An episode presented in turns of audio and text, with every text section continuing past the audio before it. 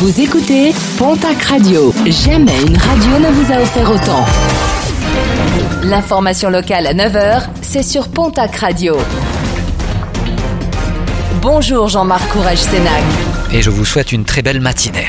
Macabre découverte à Pau. Le corps momifié d'un homme handicapé a été retrouvé jeudi dernier dans un appartement de l'avenue Montardon par un huissier saisi pour des impayés à répétition.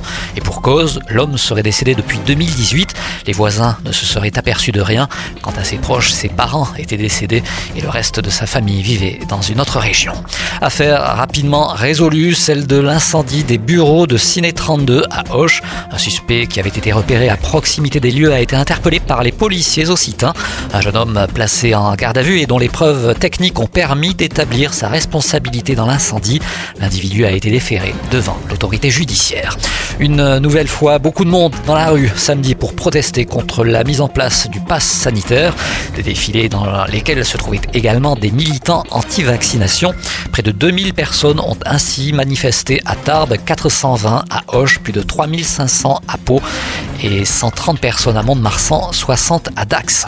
Les jeunes de plus en plus touchés par le coronavirus, l'Occitanie est notamment en situation d'urgence avec un seuil d'alerte dépassé plus de 8 fois.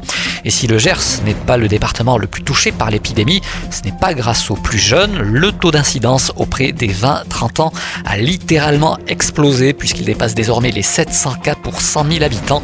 Pour éviter les regroupements, la préfecture a décidé d'interdire la consommation de boissons alcoolisées de 13h à 3h du matin. Un arrêté valable jusqu'au 30 août prochain. En sport, football, la défaite du Pau FC qui se déplaçait samedi à Rodez, score final, un but à zéro. Prochain match pour les footballeurs béarnais, ce sera ce samedi au Noustcamp face à l'équipe du TFC. Toulouse qui a écrasé Nancy en terre lorraine, 4 buts à 0. Toujours en sport, mais en basket cette fois-ci, l'Union Tarblour de Pyrénées connaît désormais son premier adversaire dans le cadre de la Coupe de France. Le tirage au sort de l'épreuve a été effectué en fin de semaine dernière.